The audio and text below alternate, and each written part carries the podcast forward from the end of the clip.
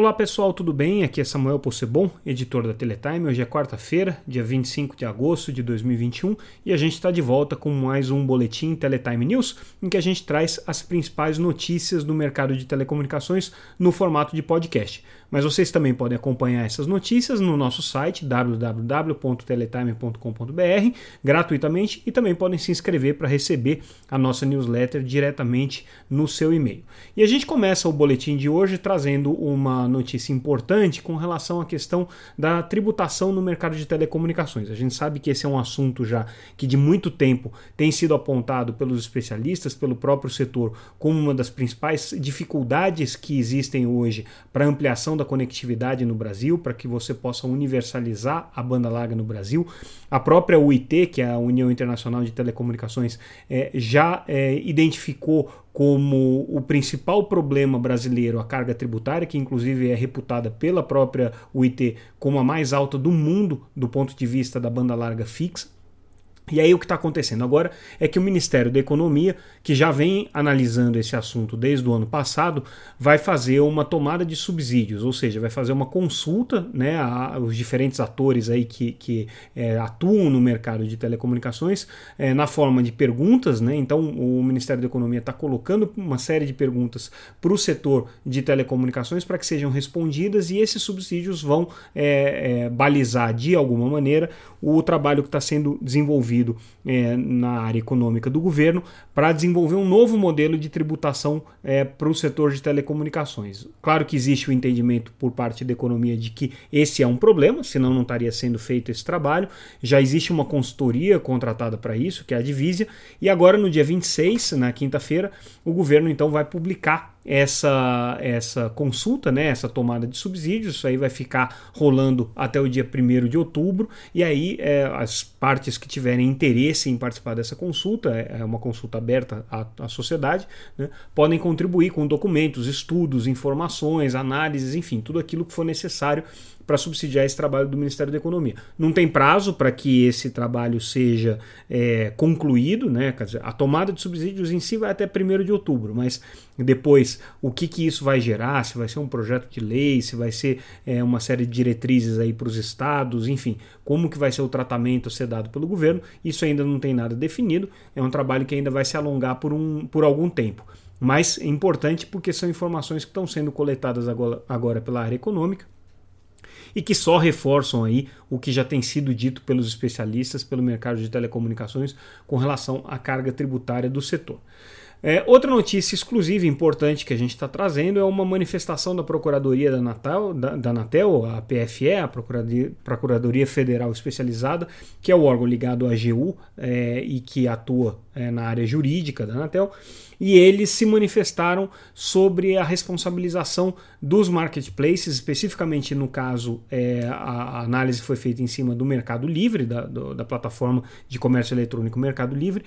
sobre a comercialização de produtos não homologados, também conhecidos aí como produtos piratas. Então, é, o que a Procuradoria Jurídica da Anatel é, fez foi rever um parecer é, que ela já tinha é, emitido em 2015. Aquele parecer, de alguma maneira, livrava as plataformas de marketplace de qualquer tipo de responsabilização nesses casos, mas à luz aí dos precedentes jurídicos que surgiram, das novas discussões, as decisões judiciais, é, o contexto internacional, inclusive de discussão desse tema, marco civil da internet, mais uma série de, de aspectos aqui que foram ponderados pela Procuradoria. Esse parecer foi revisto e agora o que a PFE está dizendo claramente é que os marketplaces são sim responsabilizáveis caso comercializem produtos é, piratas. É, eles não precisam, inclusive, estar tá atuando em todos os pontos da cadeia, como armazenagem e distribuição, basta, inclusive, é, a oferta desses produtos pelas plataformas, a viabilização da compra e da venda.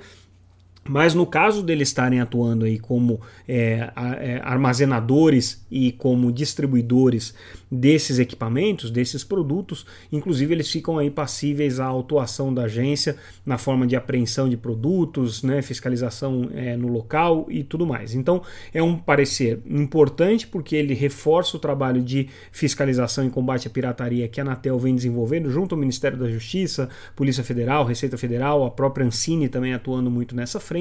né, reforça essa atuação e coloca um pouco mais de pressão sobre as plataformas é, de internet, especialmente os marketplaces, é, para que eles, é, de alguma maneira, atuem proativamente também no combate a esses produtos pirata. É, outra informação que a gente está trazendo agora no nosso noticiário é uma declaração do ministro das Comunicações, Fábio Faria, com relação à expectativa que ele tem de que, pelo menos em São Paulo e no Rio, o 5G é, a partir né, das premissas do edital de 5G, ou seja, aquele 5G standalone no release 16, com todas as funcionalidades, que é aquilo que está estabelecido nas regras colocadas pela Anatel, já vai estar disponível é, a partir do mês de dezembro, ou seja, já pegando aí os benefícios do Natal. A expectativa do ministro é que tão logo se assinem os atos aí de é, autorização é, de uso do espectro das faixas, a partir do leilão que vai acontecer agora entre outubro e novembro,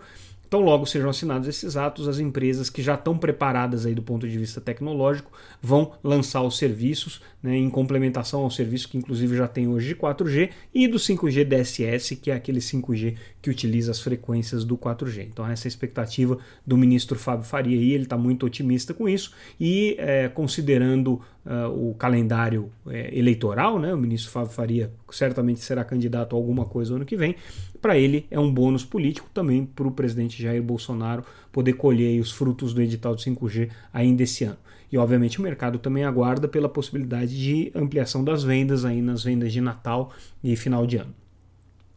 A gente traz também é, uma informação importante sobre uma iniciativa é, anunciada é, nessa terça-feira, que é um projeto envolvendo provedores de acesso, ISPs, né, e também é, uma empresa que atua fortemente no segmento de operadores virtuais móveis, que é a da Torá, né, é, no sentido de criar uma fundação, uma, uma ONG chamada Escola Conectada, que vai ter como propósito levar a conectividade é, a todas as escolas públicas do país. Esse aqui é o propósito dessa ONG, é o propósito dessa iniciativa de cunho social. Eles não estão pedindo nenhum benefício é, de políticas públicas, não estão pedindo nenhum benefício fiscal, ainda que reconheçam que isso pode, pode ser importante, mas essa iniciativa é, não está sendo é, vinculada a nenhuma contrapartida do governo. Eles estão lançando aqui esse projeto, né, a ideia é até 2025 poder conectar todas as escolas públicas com conexões de até 100 megabits por segundo, um projeto interessante é, e que passa, obviamente, aí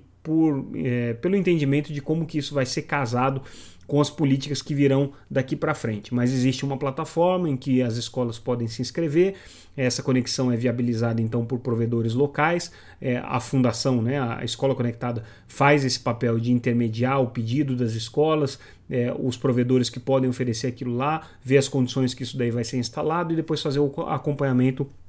é, do, da evolução é, do desempenho escolar daquela escola específica, né, em função dessa iniciativa. Tem algumas coisas que ainda não estão bem resolvidas sobre é, qual é a natureza da conectividade, é, quais são, uh, como, como, é que se resolve a questão é, de cabeamento interno, de oferta de dispositivos, de oferta de próprios conteúdos, né, para essa banda larga. São questões que ainda não estão exatamente azeitadas, mas a iniciativa aqui é, vem num bom momento, um momento em que existe uma pressão grande grande do Congresso e também é, de partes aí do governo para que se criem políticas é, para a conexão em escolas. Então, é, essa iniciativa uh, busca aí agregar os ISPs, que hoje já tem 40% do mercado de banda larga no Brasil, é, em torno desse objetivo. E aí, em paralelo a isso, né, quer dizer, é uma ação que está conectada com outra que está acontecendo dentro da Anatel, que é o um mapeamento dessas escolas. Então, a Anatel, o, a Fundação Escola Conectada e a Fundação Lema,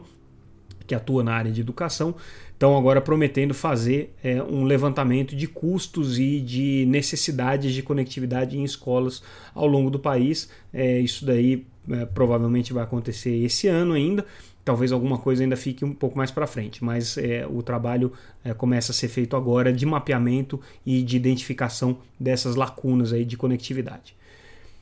Outra informação importante que a gente traz no nosso noticiário é a parceria Intel, entre a Intelbras e a Qualcomm para a produção de equipamentos de recepção de 5G fixos, né, que são os chamados é, CPS é, para FWA ou para Fixed Wireless Access. É, esses terminais são muito importantes para uma das aplicações de 5G, que é a aplicação de internet fixa. É um modelo que, principalmente no mercado norte-americano, acabou sendo aí o desbravador do 5G. A Intelbras é uma empresa brasileira, então é uma parceria importante porque envolve produção aqui no Brasil. A Qualcomm é a principal fornecedora de tecnologia e foi uma parceria aí elogiada por vários operadores atuais e entrantes nesse segmento. Então a gente viu aí manifestações da Claro, da TIM, da Highline que está pensando em entrar no mercado e outras empresas aí elogiando essa parceria e a possibilidade de ter equipamentos é, para FWA 5G produzidos aqui no Brasil. Né, o investimento aí que vai ser feito nesse projeto pela Intelbras e pela Qualcomm é da ordem de 150 milhões de reais em cinco anos para produzir esses é, CPS.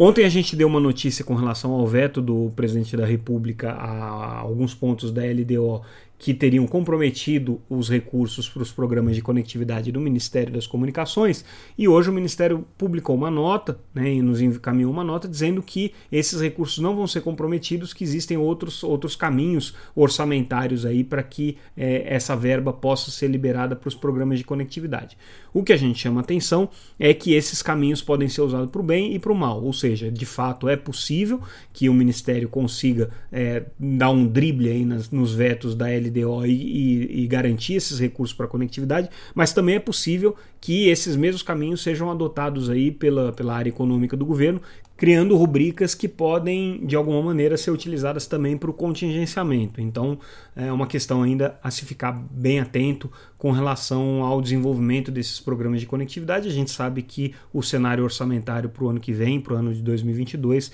não é nada bom. Né? Tudo isso vai ficar mais claro quando for aprovado aí, né, a, a, o orçamento do ano que vem definitivamente. Agora foi a LDO que dá as diretrizes, né, mas a lei do orçamento mesmo, a LOA, ainda não está aprovada e a gente não sabe como é que vai ficar em termos de rubricas né, para onde esses recursos vão ser destinados. Isso, isso tudo é importante porque pode determinar o futuro desse dinheiro, desse, desses investimentos, se é que eles de fato serão feitos.